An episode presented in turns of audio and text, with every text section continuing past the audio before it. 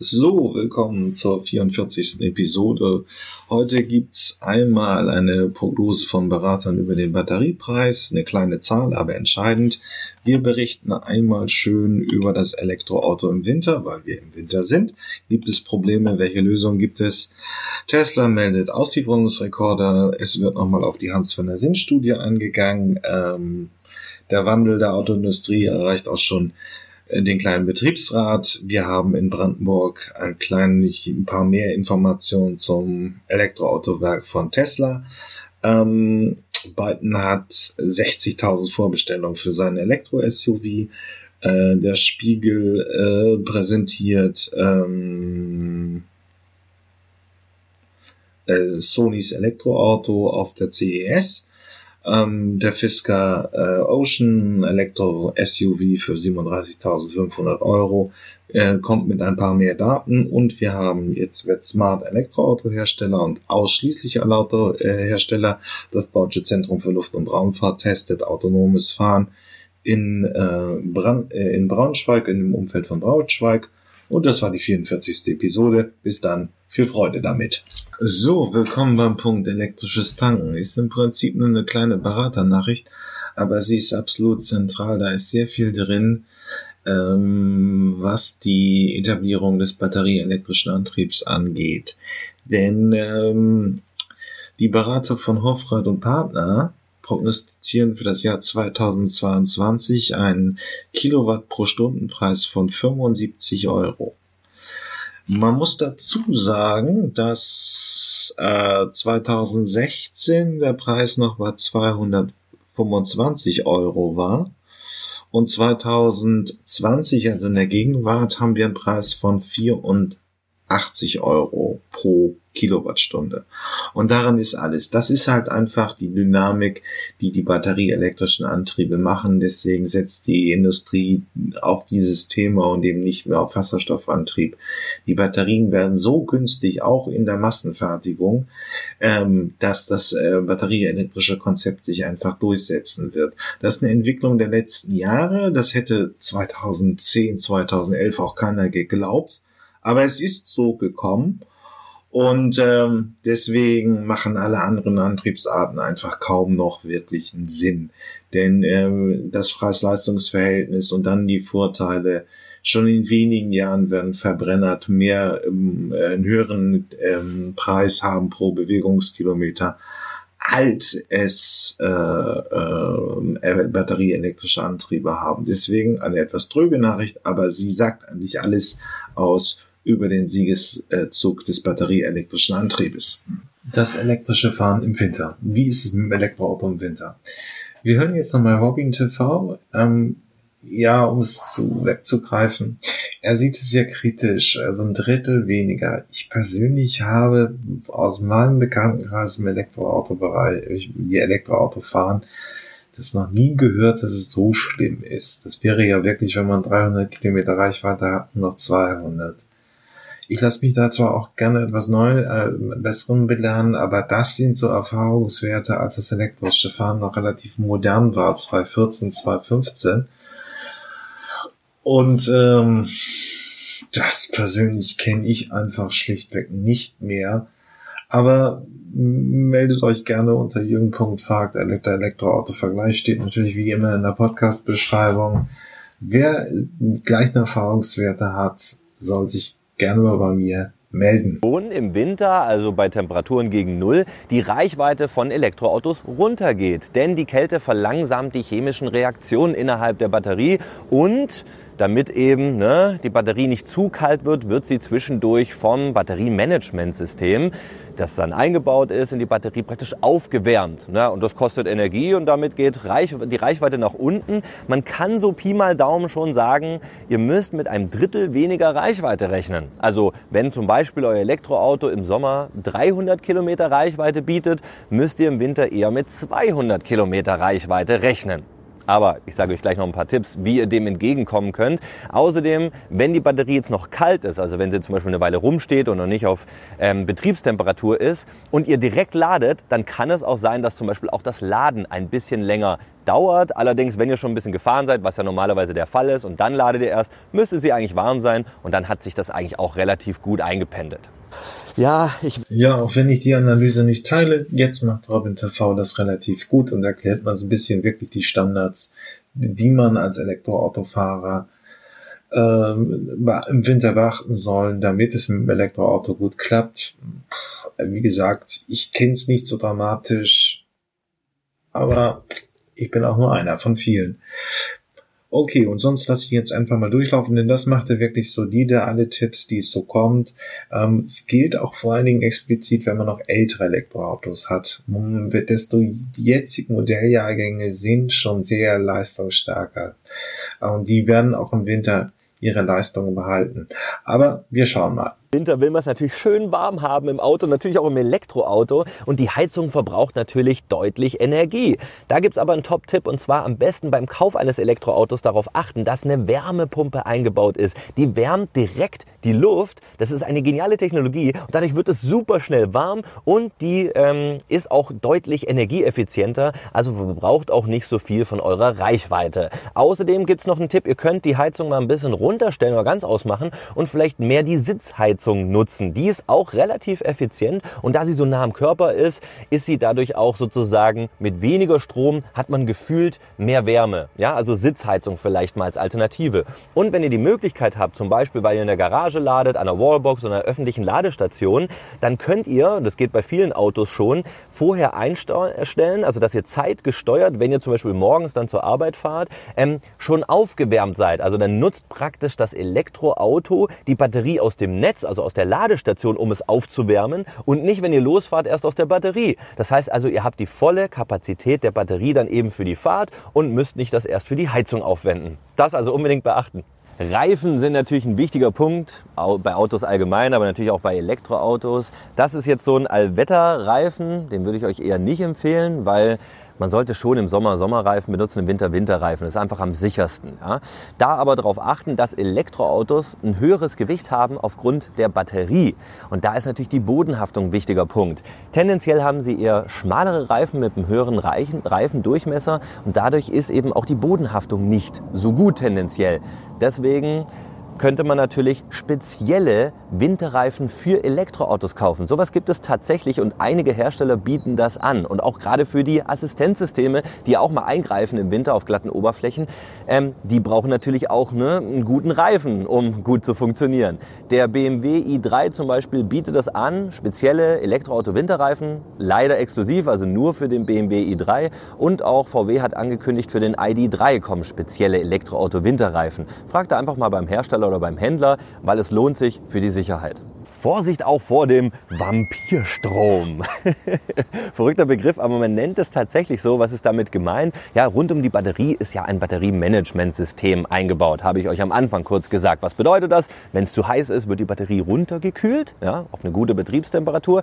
Aber bei uns passt besser, wenn es zu kalt ist, wird sie aufgewärmt. Das ist gut, dann werden die Zellen geschont und ihr habt lange was von eurer Batterie. Aber es kostet halt eben auch ein bisschen Energie. Also das ähm, Wärmesystem saugt sich praktisch wie ein Vampir aus der Batterie praktisch Energie. Und da gehen jeden Tag ein paar Kilometer verloren. Also die Reichweite geht runter, indem das Elektroauto einfach nur im Winter in der Kälte steht. Das ist natürlich nicht so gut. Da müsst ihr ein bisschen drauf achten, dass nicht in die Tiefenentladung reinkommt. Am besten also das Auto zum Beispiel in der Garage oder eine gute Umgebung stellen, wo es ein bisschen wärmer ist. Falls das nicht geht, einfach mal ein bisschen checken. Ab und zu mal vielleicht das Auto zwischendurch im Winter, wenn ihr es mal eine lange Zeit nicht benutzt, mal aufladen, damit eben, wie gesagt, die Batteriekapazität nicht zu niedrig wird und dann ja, könnt ihr die Vampire bekämpfen.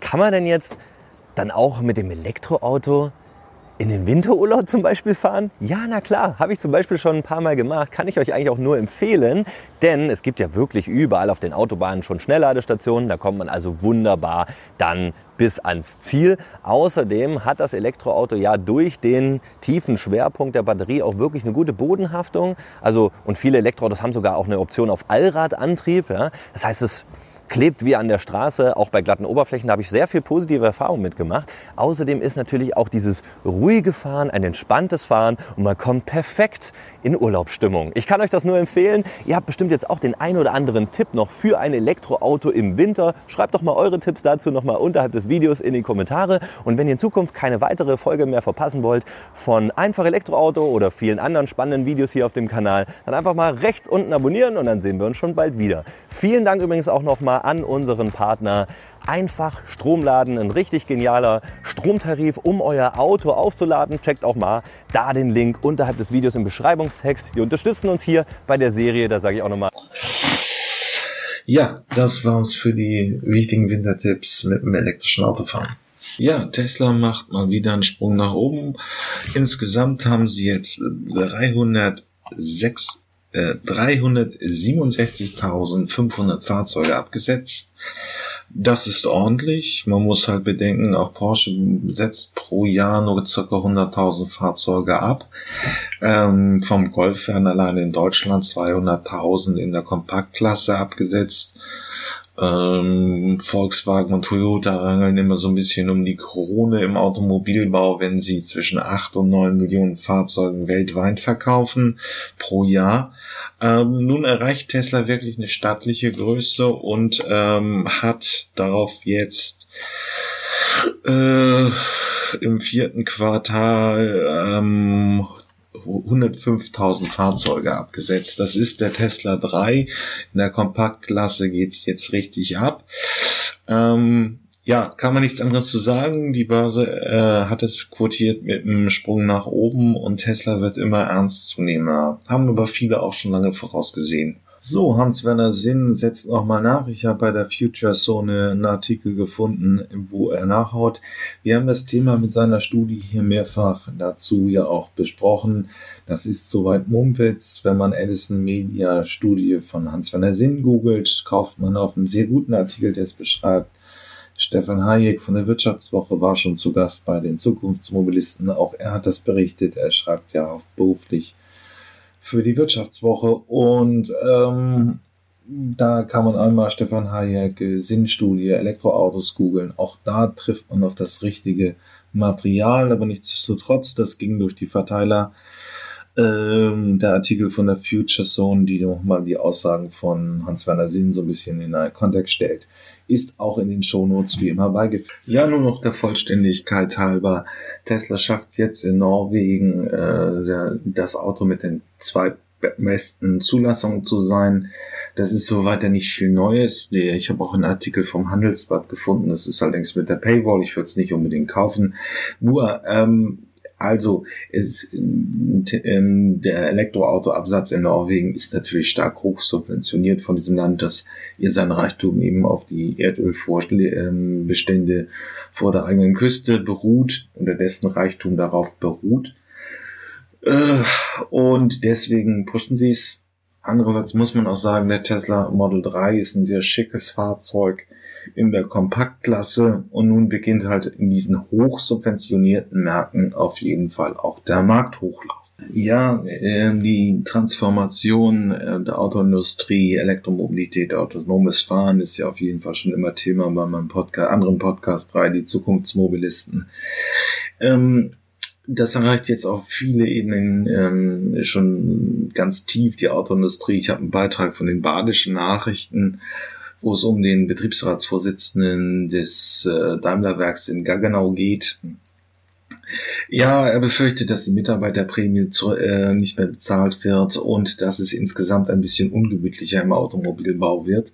Das ist leider nicht von der Hand zu weisen, weil eben jetzt haben alle großen äh, Hersteller ähm, investiert äh, ins Elektroauto und sie haben investiert und nun muss der Absatz anspringen, sonst sind die Investitionen erstmal nicht gedeckt.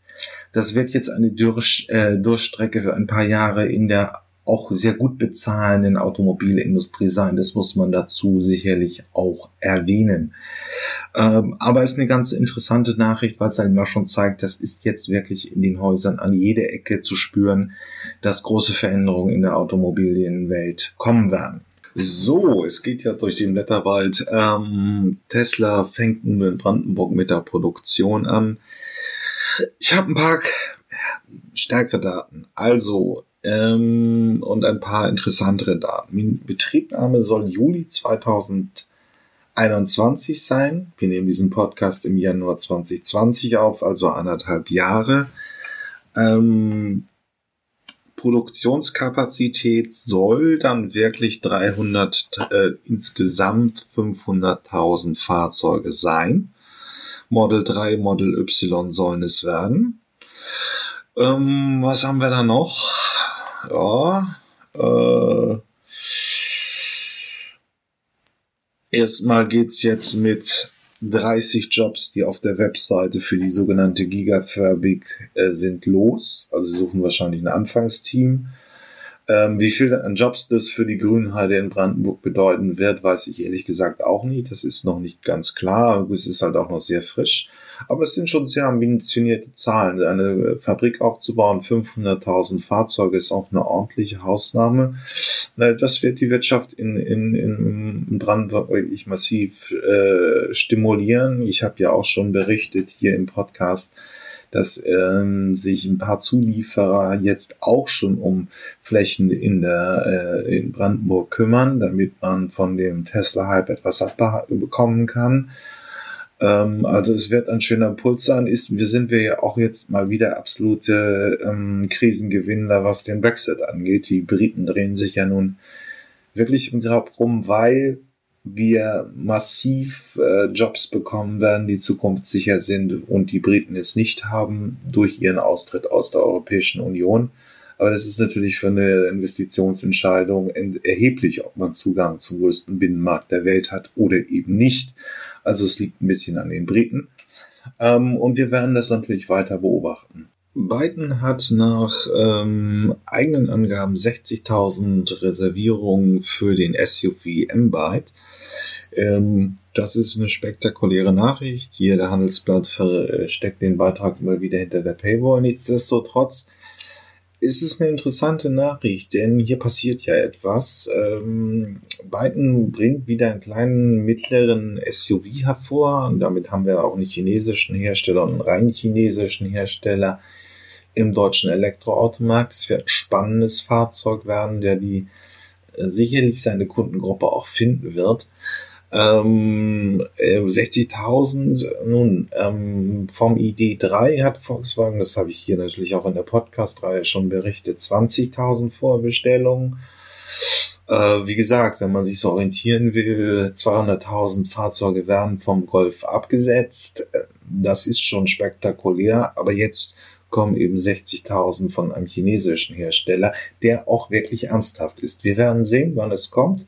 Der äh, Handelsblattbeitrag ist beigefügt. Die äh, Konsumgütermesse, in, also praktisch geht es um digitale Gadgets, äh, Wearables und ähm, das neue iPhone, alles mögliche für Smart Home. Deren größte, dieses Thema, das hat die größte Messe eben in Las Vegas auf der CES dieses Jahr stellt Sony sein erstes Elektroauto vor und damit haben wir natürlich einen sehr starken Wettbewerber wieder mal im Markt. Es ist nur ein Prototyp, aber immerhin. Äh, Sony sitzt natürlich auch auf dem Engpass der Zukunftsmobilität in Batterien und ähm, das ähm, haben sie dann eben auch mit ein paar Zulieferern, wie zum Beispiel Magna Steyr aus Österreich, geschafft, so einem richtigen Elektroauto aufzuwerten. Und ähm, da geht's natürlich dann auf jeden Fall richtig ab. Ja, was soll man dazu sagen? Ähm, die, die Autoindustrie muss sich da wirklich jetzt auch warm anziehen, denn mit Sony es kommt schon ein ernsthafter Wettbewerber in diesen Markt rein, wenn aus dem Prototypen richtige Serienfertigung ist. Man muss sehen, natürlich haben sie keine Kompetenz in der Automobilfertigung, aber dafür gibt's halt Magna Steyr. Das ist ein Auftragsfertiger in der Autoindustrie. Es gibt zwei große, äh, Wallet in Finnland und eben Magna Steyr in Österreich. Ähm, da laufen bei Magna Steyr laufen auf vier Bändern Fahrzeuge von drei Herstellern und die bieten praktisch so einen Puffer ähm, für Autohersteller, wenn die ähm, wenn die, die Autohersteller die eigene Werke haben. Ähm, und ähm, wenn dann wenn eine hohe äh, Nachfragespitze ist, kann man eben so einen Auftragsfertiger hinzuschalten und baut dann sein eigenes Elektroauto. Und das scheint Sony nutzen zu wollen. um dann ein eigenes Fahrzeug in den europäischen Markt zu bringen. Und wie gesagt, Batterien beherrschen sie wie keine anderen. Ich glaube, 80 Prozent der Zellenfertigung für die neuen Batterien kommen aus Asien. Ja, und das bedeutet eben, sie haben den zentralen Engpass beim Elektroauto und das bedeutet dann eben auch wieder, dass sie äh, ja sehr schnell sehr viel produzieren können und damit haben wir dann, wenn es denn so kommt, wie es Sony auf der CES es vorstellt, einen sehr, sehr ernsten Wettbewerb für die Automobilhersteller in Deutschland. Ja, so eine etwas merkwürdige Internetquelle, aber trotzdem will ich es mal vorstellen, weil die ersten fahren mit dem Elektroauto nach Mallorca. Die meisten fliegen ja, aber es geht nicht um das Thema sind Elektroautos für eine Landstrecke geeignet. Und äh, gegenwärtig ist meine Wahrnehmung, weil es so wenig Ladeinfrastrukturen auf Autobahnen gibt, eben noch nicht wirklich. Aber die ersten trauen sich eben schon, mal Langstrecke zu fahren. Ich habe auch vom Freund, der einen Tesla Model S hat, ist auch ein bisschen vermögender, äh, der damit wirklich nach Sardinien gefahren ist. Schauen wir mal. Wir hören uns das jetzt auf jeden Fall einmal an. Es sind die ersten Berichte. Ich würde da vorsichtig sein. Äh, also das, was ich hier immer predige, ist irgendwie in der Kurzstrecke geht es gut. Und desto mehr man Langstrecken fahren will, sollte man sich überlegen, ob man nicht noch einen Verbrenner mal hören will. Fahren will. Fahren will. Die gekommen bist mit einem Elektroauto jetzt äh, auch wenn es ein Tesla ist, mit dem ja eigentlich Langstrecke kein Problem ist. Aber warum ja. bist du mit dem Elektroauto nach Malle gefahren? Ich meine, das sind doch wie viele Tage? Drei? Mit drei Übernachtungen sind wir hingefahren. Also es geht aber natürlich auch schneller. Ja. Wir wollen uns aber jetzt mal ganz stressfrei oder den Stress nicht antun. Also für dich war sozusagen der Weg schon das Ziel? Ja, absolut. Also nicht unbedingt äh, Vollgas und möglichst schnell da sein, sondern ein bisschen was sehen unterwegs, oder? Genau. Ich war noch nie am Bodensee, ich war noch nie am Genfersee. Das sind natürlich alles Orte gewesen, die sich dann auch angeboten haben, ja. mitzunehmen. Und äh, ja, wenn ich jetzt so eine Reise mache, ich meine, ich würde mir ja quasi in die Hose machen. Ich würde vor allem äh, mir irgendwie listenweise irgendwelche Ladepunkte ausdrucken oder irgendwelche Apps runterladen, wo ich vorher schon weiß, äh, nach 250 Kilometern muss ich da und da laden und äh, alles planen. Oder äh, hast du das auch so gemacht oder bist du spontan losgefahren? Mehr oder weniger spontan losgefahren. Also es ist jetzt ja natürlich auch nicht so gewesen, dass ich ähm, kurz nachdem ich das Fahrzeug hatte, jetzt direkt nach Mallorca gefahren bin. Also ich habe ja schon ein bisschen Erfahrung gesammelt. Äh, gerade in Deutschland habe mhm. ich einfach gemerkt, ist die Ladeinfrastruktur deutlich, deutlich besser als ihr Ruf. Man kommt so, gerade mit dem Tesla auch sehr sorgenfrei von A nach B. Und natürlich habe ich grob geguckt, wie sieht das dann außerhalb Deutschlands aus, in Europa. Und äh, ja, also da sah die Ladeinfrastruktur auch äh, super aus. Äh, als Notnagel habe ich natürlich nochmal Plugsurfing als zusätzliche Karte gehabt. Oder Stichwort Karte, genau. Also ich würde jetzt, sagen wir mal, eine Handvoll Ladekarten mitnehmen ja. und hätte immer noch Angst, dass irgendwelche nicht gehen. Aber du hattest zwei mit? Ja, genau. Also die Plugsurfing und die SWB Stromtankkarte. Genau, genau. Er ist ja noch verrückter. Ja. Es wird immer verrückter, Leute. Also, und damit bist du quasi quer durch Europa gekommen. Ja. Und du hast mir vorhin erzählt, du hast fast immer nur mit die, die Stromtankkarte benutzt. Genau. Also bis in die Schweiz hinein funktioniert das auch sehr gut. Mhm. Da habe ich dann tatsächlich einmal auf die Plugsurfing ausweichen müssen. Und da gab es dann auch ein Erlebnis, ab dem ich äh, dann irgendwann gesagt habe. Ja, da kommen wir gleich zu. Da kommen wir jetzt zu. erstmal, fangen wir erstmal an. Also wenn du jetzt hier losgefahren bist, das heißt, du hast irgendwie äh, abends vorher, wie man das so macht, vollgeladen ne? ja. und äh, dann morgens gestartet und äh, du hast die Ladestops jetzt nicht nach Akkustand ausgesucht, sondern nach deinen persönlichen Bedürfnissen, wenn du Hunger hattest oder wenn du genau. warst mit deiner Frau gefahren, ne? Genau. Nicht, nicht genau, alleine zu zweit. Partnerin, ja. Oder Partnerin, genau. Ja. Und da habt ihr gesagt, okay, hier ist schön, hier halten wir mal an und laden, oder wie war das? Naja, also wir sind nach menschlichen Bedürfnissen tatsächlich dann ähm, meistens angehalten an die, an die Ladestationen. Also ihr habt nicht den Akku ausgereizt, sagen wir mal, 350 Nein, immer, Kilometer und dann jetzt aber noch 10 Kilometer Rest, jetzt muss ich, oder? Nicht immer. Also später, ähm, als man dann doch immer mal ankommen wollte, mhm. hat man auch mal so einen kompletten Akku fast mal leer gefahren. Aber gerade auf der Hintour, weil wir sehr, sehr entspannt losgefahren sind, haben wir gesagt, okay, jetzt... Äh aber ihr seid schon Autobahn gefahren oder seid ihr ja, ja, ja. Landstraße? Autobahn, Autobahn, auf jeden okay. Fall. Okay, und dann, aber an den Autobahnen habt ihr jetzt nicht die Schnelllader genommen, also auch die Ionity nicht. Zumindest im Norden gibt es ja noch nicht so viele. Sondern da habt ihr dann doch, seid ihr ausgewichen auf andere. Du hast mir erzählt, in Kassel Ja. Wart ihr beim Ikea, ne? Habt genau. ihr bei Ikea geladen? Das war eine der Ladestationen oder Ladestops bei Ikea, die ein bisschen gemacht. ausführlicher war, wo man dann wirklich auch... Teelichter gekauft und so, ja. Servietten, was man so macht bei Ikea, ne? Genau, genau. Hauptsache, ihr hattet noch Platz im Auto für die ganzen Billigregale. ja, Platz war massig, ja, also kein Problem. Auch der Vorteil, wenn man nach Mallorca reist, man kann auch ein bisschen Kleinkram mitnehmen. Ja, stimmt. Model 3 hat ja guten Stauraum. Und äh, wie gesagt, die, die, die Ladestops an den, den Autobahnen in Deutschland, die waren jetzt nicht immer am Schnelllader, hast du gesagt. Du hast auch mal an 50, also schon 50 kW, aber jetzt nicht 100 kW oder so, ja. auch schon mal relativ gemächlich geladen, hast du gesagt. Naja, aber eine halbe Stunde Pause, eine Viertelladung vom Auto ist ja auch schon mal was. Da also das heißt, du hast einfach die Pause genutzt, um irgendwas aufzufüllen ja. und war gar nicht wichtig, dass er voll wird, ne? Genau, genau. Weil du ja eh stehst. Wenn du schon stehst, kannst du auch dich anschließen. Das war, das war der Hintergedanke. Also natürlichen Bedürfnissen äh, nachgehen, äh, was zu essen kaufen, auf Toilette gehen, was weiß mhm. ich und mhm. In der Zeit einfach mal den Akku laden. also geht. bist du auch einer der ganz seltenen Autofahrer, die es ja scheinbar, also es muss selten sein, weil ich immer wieder höre, alle Verbrennerfahrer fahren 1000 Kilometer durch ohne Pause. Ja.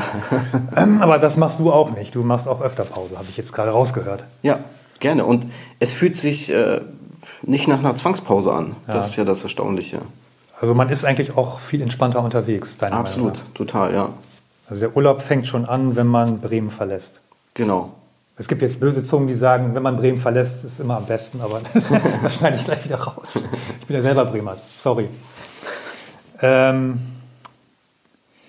ja, ähm, und ähm, die, die erste Übernachtung, die war in München, ja. glaube ich, hast du erzählt. Ja. Ne? Und äh, München ist ja jetzt auch eine relativ große Stadt, die hat bestimmt viel mehr Elektroautos als hier in Bremen. In Bremen gibt es irgendwie gerade mal 400. Und wie ist das in München mit Ladestationen gewesen? Äh, erstaunlich gut, glaube ich. Also da, das war ja. Du konntest auf jeden Fall irgendwo laden. Ich, ich ne? konnte ich laden. Ich wusste auch genau, wo wir übernachten werden. Also das war auch schon geplant. Das war eine Wohnung, die wir ja. gestellt bekommen haben von Freunden. Habe ich mich aber auch vorher nicht informiert, wo kannst du denn da laden? erst als wir da angekommen sind, eingecheckt haben in so Wohnung, habe ich mal die, die App aufgemacht und gesagt, ja, cool, 200 Meter weiter sind Ladestationen. Hingefahren, es war ein sehr, sehr dicht besiedeltes Gebiet, ja. alles komplett zugeparkt. Ähm, zwei Ladestationen waren da, drei Ladepunkte waren besetzt und schön ein Slot für mich noch frei gewesen. Also dieses Bild hätte es in Bremen nicht gegeben. Obwohl es ja in Bremen mittlerweile doch relativ viele gibt von der SWB, aber äh, zumindest nicht mehr als eine auf einen Haufen. Aber ich sehe schon hier auf dem Foto, hast auch ein Foto mitgebracht, dass da auch einige Plugins laden, also zwei Plugin BMWs und jetzt zwei Model 3. Das, ist eine, mhm. das weiße ist dann deins. Ähm, und dann hast du mir noch erzählt, dass die Münchner Polizei doch irgendwie doch recht streng ist, selbst mit Elektroautos. Ne? Erzähl nochmal diese Begebenheit da.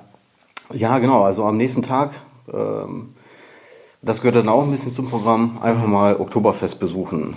Da ganz entspannt Ladestationen in der Nähe gesucht und haben erstmal so aus dem Blickwinkel einen Golf gesehen an der Ladestation mit einem Strafzettel.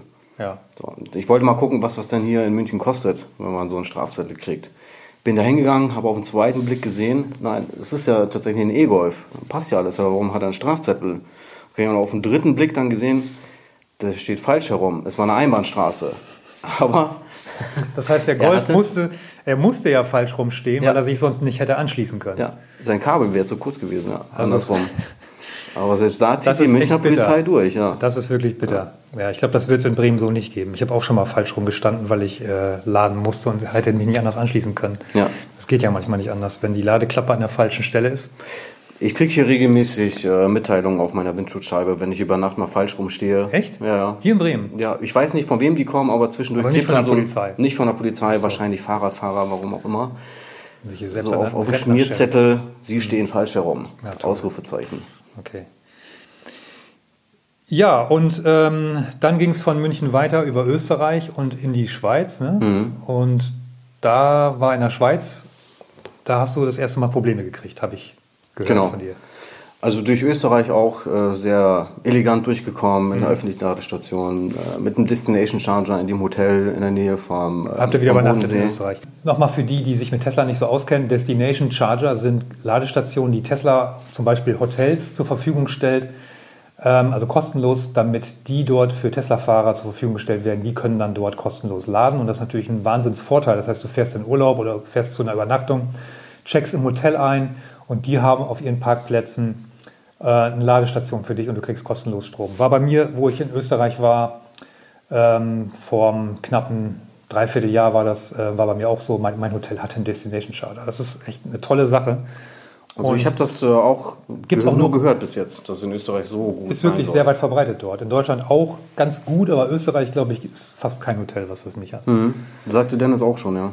Und ähm, so nach der Übernachtung in Österreich bist du jetzt in die Schweiz gefahren und warst quasi auf dem Weg nach Toulon, wo du mit der Fähre dann übersetzen wolltest. Und in der Schweiz, Genfer See, wolltest du mal ein bisschen spazieren gehen und laden. Und dann, was ist dann passiert?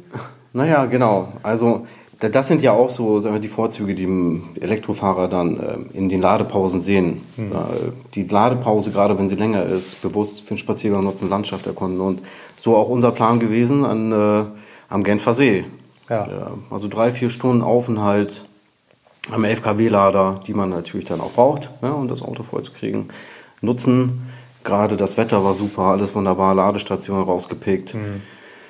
Ähm, auch vom, äh, vom Ladezustand alles äh, super gewesen, dann im Prinzip wären 20 Kilometer ungefähr noch drauf gehabt. Aber ja, die Ladestation angefahren, sind wir nicht da. Oh, Keine Ahnung, wie die jetzt da in dieser App gelandet ist, ob das jetzt eine private, private Wallbox war, keine Ahnung. Mhm. Auf jeden Fall war sie jetzt nicht da. Und äh, das sind so die ersten Ärgernisse, die man dann irgendwo hat. da bist du ins Schwitzen gekommen mit 20 Kilometer Rest und keine Ladestation zu sehen. Ja, ja, genau. So, und man möchte ja auch unbedingt jetzt so die Landschaft genießen, die Sonne geht unter. Äh, ja, da wird der Plan das erste Mal so richtig durchkreuzt. Naja, Und was hast du dann gemacht? Dann zückt man natürlich nochmal die App, guckt, wo ist die nächste. So, glücklicherweise 10 bis 15 Kilometer weiter ist eine gewesen, die wir auch angefahren haben, ähm, die aber wiederum nicht funktioniert hat. Uh, das nächste Problem. So, ja. Und dann gehen die Schweißperlen so langsam los. Fünf Kilometer also, Restreichweite ja, oder was? Genau, ja. Und da guckst du nochmal natürlich wieder in die App. So, Welche App hast du Wetter. benutzt übrigens? Äh, Plugshare meistens in den Situationen. Ja, mhm. genau. Und dann parallel mit, mit unserer SWB-Karte, um zu gucken, sind die im Tarif drin oder nicht. Mhm. So, aber so in der Reihenfolge dann in der Regel, genau. Ähm, so, und äh, da fängt man dann nochmal abzuwägen und guckt dann doch nochmal, so ist hier vielleicht auch mal Supercharger in der Nähe. so, so die letzte Rettung. Äh, wäre auch wirklich äh, am Flughafen gewesen, Ja. 15 Kilometer weiter, 5 Kilometer weiter etwa, aber auch wiederum direkt am Genfer See nochmal eine öffentliche Ladestation. So, Also hattest du die boah, Wahl mit 5 Kilometer Rest, entweder 15 Kilometer zum Zur- Supercharger. zur sicheren Variante, mit die auch 30 funktionieren wird, Oder so. ne? Ja. Wobei du ja 10 Kilometer deine Restreichweite überzogen hättest. Ja. Oder 5 Kilometer zu einer weiteren öffentlichen Ladestation, die vielleicht wieder nicht funktioniert. Ja. Und dann mit Null ankommen. Ja, Und du hast dich für Letzteres entschieden. genau. Also hast aber Glück gehabt. Habe ich Glück gehabt, hat äh, tatsächlich funktioniert und ich wollte ja auch auf Teufel komm raus den Genfer See nochmal sehen und da irgendwie liegen. Okay. So, und deswegen äh, habe ich das alles in die Waagschale geschmissen und bin das Risiko gegangen und äh, ist aufgegangen. Also statt schön sonnigen Nachmittag haben wir dann irgendwo dann den Sonnenuntergang dort so zumindest noch mitgekriegt. Also ihr seht, man sollte sich immer doch noch ein bisschen Reserve lassen. Ähm, aber ich wäre auch mit 20 Kilometer jetzt noch nicht ins Schwitzen gekommen. Mit 5 Kilometer Rest ist dann schon langsam ein bisschen knapper. Ne? Aber es hat ja geklappt. Und man, ich kann nur sagen, also ich bin auch noch nie liegen geblieben. Irgendwie kann man immer mal laden. Äh, selbst wenn es mit Schuko ist, zur Not in irgendeinem Haus fragen. Ja, genau. Das geht genau, immer. Ne? Genau. Also das habe ich auch nochmal als dritte Option äh, nochmal noch mal, äh, abgecheckt. Hm. Wo, wo gibt es hier Hotels, die einen Destination Charger haben? So, und ich glaube, wenn man da ganz lieb fragt Ja, und äh, vielleicht auch mal ein Käffchen trinkt, Genau. dann kriegt man auch ein bisschen was. Denke ich auch. So, und als ihr jetzt in Frankreich wart, in Toulon, da seid ihr dann mit der Fähre rüber. Ne? Also das heißt, der ganze ökologische Vorteil des Elektroautofahrens durch Europa war dann mit der Fähre wieder zunichte? Oder wie kann man das sehen? Das war wahrscheinlich Leider, leider. keine Erdgasfähre. Nee. nee. Aber das ist ja die einzige Möglichkeit, um auf die Insel zu kommen. Ne? Ja. Wie lange fährt die? Über Nacht oder ist das äh, tagsüber? Also es gibt mehrere äh, Möglichkeiten, die man da buchen kann. Mhm. Wir haben uns für die Nachtfähre entschieden, sind äh, ja, sehr spät Nachmittag auf die Fähre gestiegen, waren Mhm. früh morgens da und genau.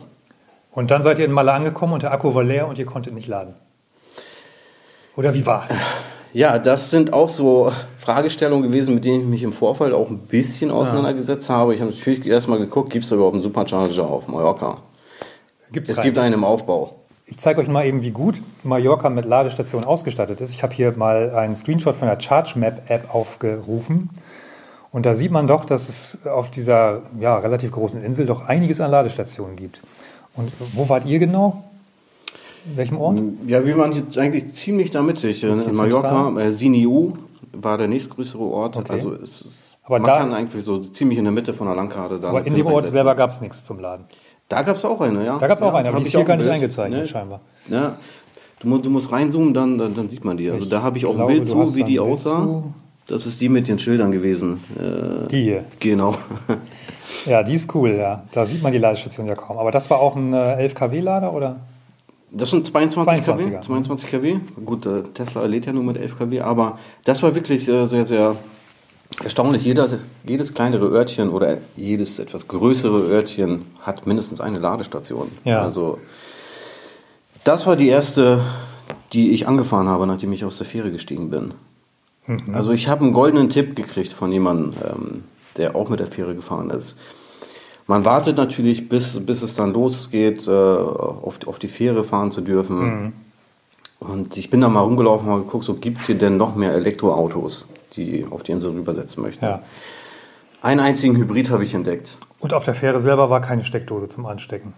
Hätte ja auch sein können. Äh, da, da sind Steckdosen, habe ich gesehen. Natürlich hat man da so ein bisschen, ein bisschen das Auge für, aber ähm, ich wollte gar nicht den Stress anfangen oder die Diskussion erst führen, weil die Jungs sind da sehr, sehr auf äh, zeitoptimiertes Arbeiten ausgelegt. Also die hätten da jetzt halt gar kein Ohr für gehabt, Ja, okay. die nach einer Ladestation zu fragen oder nach einer Lademöglichkeit. Und wie gesagt, dieser Hybridfahrer, mit dem ich ja auch ein Gespräch geführt habe, ist jetzt auch nicht das erste Mal äh, mit dem Auto auf Mallorca gewesen und hat mir mal so den Tipp gegeben, halt doch einfach irgendeine Ladekarte an die Ladestation, dann geht das schon. Und komplett kostenfrei. Auf der ganzen Insel oder nur Auf der bestimmt? ganzen Insel. Also das heißt, du hast deine SWB-Karte oder Ja, welche? genau. Davor gehalten, Kannst damit der RFID-Chip irgendwie was freischaltet und dann Richtig, genau. Dann machen sich die Dinge auf und du Das ist kannst ja überall laden. Also super. im Vorfeld, und das war auch nochmal so das Einzige, was ich, oder eine der wenigen Sachen, die ich äh, geplant habe sozusagen. Hm. Ich habe geguckt, dass unsere Finca eine Steckdose irgendwie hat. So. Beim, beim Durchgucken der Bilder, der Fincas, die in Frage kamen, habe ich eine gesehen mit einer Steckdose außen so. Hab gesagt, der Rest passt auch, die nehmen wir. Und da hast du dann so nachts 3,4 oder 7 kW. Ja, maximal. So, aber habe ich halt auch nicht gebraucht. Das wäre jetzt nur so eine Notfalllösung Hm. gewesen. Ja. Also die Touren, die du gemacht hast, wie lange warst du überhaupt da auf, auf Mallorca, auf der Insel jetzt? Wie viele Tage?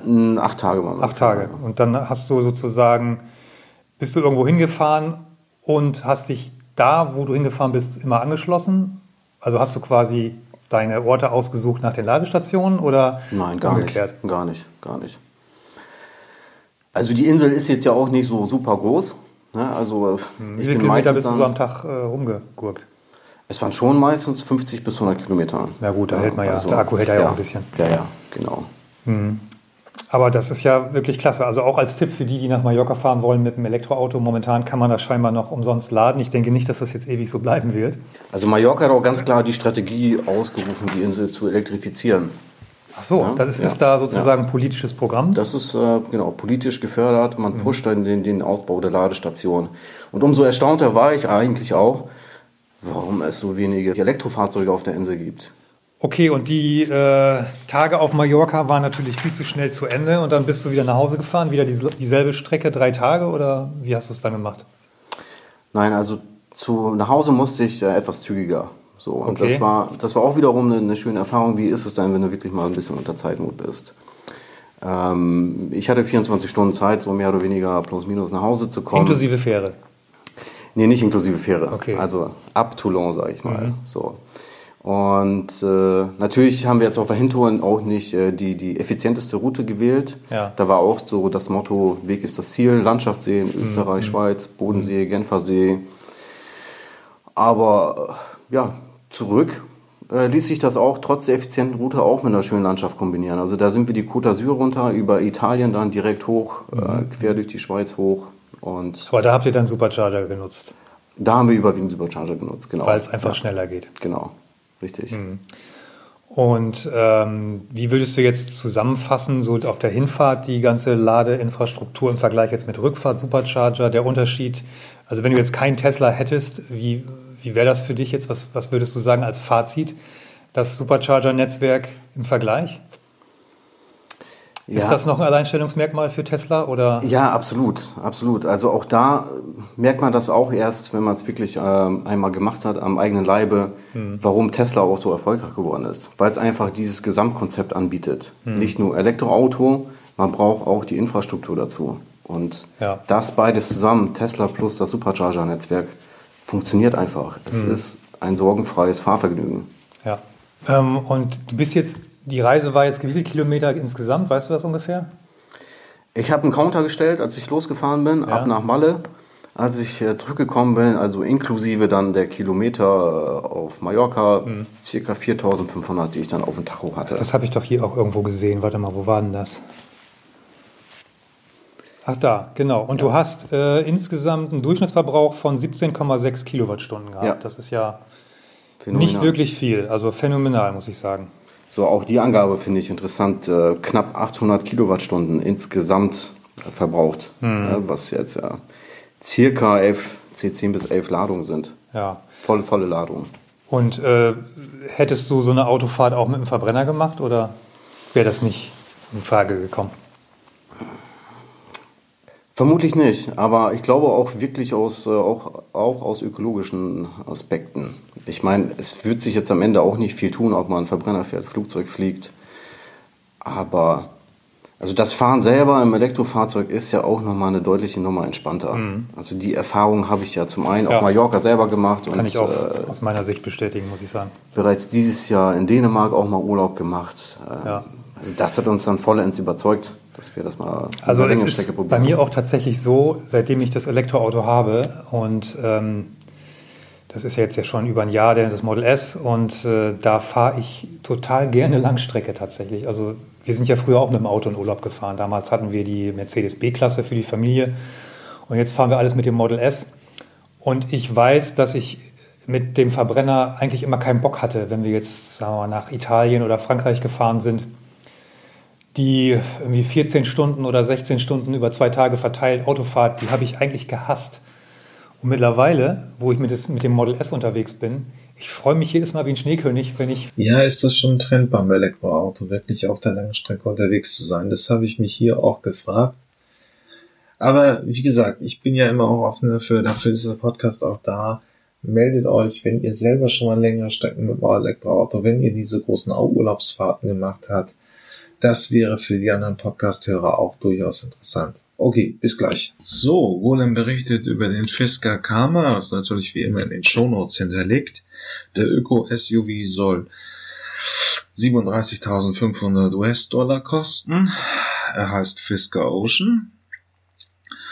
Und ähm, ja, was soll man dazu sagen? Ähm, ist schon angekündigt, ist interessant an dem Fahrzeug. Also viele Autohersteller bieten jetzt Elektro-SUVs der mittleren Preisklasse an. Das macht Fisker Ocean auch. Ähm, nur er geht nochmal, was das Thema Nachhaltigkeit angeht, ein Stück weiter. Ähm, ehemalige Fischernetze werden zur Inneneinrichtung verarbeitet, also er bringt verstärkt äh, Recyclingmaterialien ins Fahrzeug rein. Ähm, und Polyester-Shirts, Plastikfaschen, also das Recycle-Thema ist für ihn wichtig. Und ja, ähm, was recht radikal sein soll, ist natürlich, wir reden hier über ein Fahrzeug mit 37.500 Euro und es soll eine Batterie haben von 80 Kilowatt pro Stunde. Ähm, damit sind 480 Kilometer Reichweite möglich, kommen noch ein bisschen Solarzellen aufs Dach und so weiter.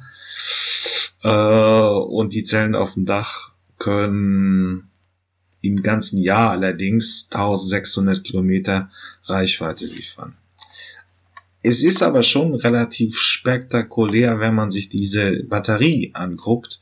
Ich habe heute gesagt, Und äh, der Polestar und der SUV von Volvo sind wirklich gut mit 40.000 Euro und dann einer 60 Kilowatt pro Stunde Batterie, was so bummelig für 400 Kilometer Reichweite reicht. Ähm, das wird jetzt bei Fisker nochmal eine, eine Stufe weitergehen für einen relativ moderaten Preis von 37.500 packt er wirklich aufs Dach, äh, bietet er wirklich 80 Kilowatt äh, Batterien an. Das ist spektakulär viel, wenn es denn so stimmt. Und ja, es ist ein Startup. Und ja, der Fisker Karma, da werden sich die Altvorderen dran erinnern ähm, ist auch schon mal gescheitert. Also kurzer Hintergrund, Henrik Fisker ist einer der bekanntesten und, und geschätzten Automobildesigner. Er hat für BMW gearbeitet, aber er hat auch die DB7, DB9 Reihe veröffentlicht bei Aston Martin. Das sind ähm, Stilikonen, die man auch aus James, James Bond Filmen noch kennt, die also auch im automobilen Laien bekannt sein könnten. Ähm, er hat 2011 den Fisker Karma, das war ein Hybrid-Sportwagen mit einem unglaublichen Drehmoment, es war eine Sportlimousine, ähm, auf den Markt gebracht. Das ging leider nach ein paar Jahren ein. Die haben die Produktion nicht zum Laufen bekommen. Ähm, das Fahrzeug hat 150.000 Dollar gekostet und die Produktion kostete 600.000. Sie haben es einfach nicht genau hinbekommen. Es ist wirklich ein sehr spektakuläres Fahrzeug gegeben, was, wenn man heute in den gehobenen Preisregionen sucht, sicherlich auch noch ein sehr schöner Gebrauchtwagen ist. Hatte, glaube ich, auch nur einen Verbrauch von zwei Litern für eine Oberklasse Sportlimousine wie Panamera praktisch, nur eben in schick und äh, in schön und nicht ganz so fett wie der Panamera. Ähm, Gut, jetzt der neue Anlauf, also der Ocean SUV der mittleren Preiskategorie und 37.500 sind wirklich ein ordentlicher Preis. Die Batterien versprechen relativ viel. Ja, was haben wir denn noch? Äh, äh, Planung ist zwischen 22 und 27 eine Million Stück zu bauen. Ist natürlich nicht wenig. Ähm, das 8 Millionen ist da mengenmäßiger Absatz von Volkswagen und Toyota.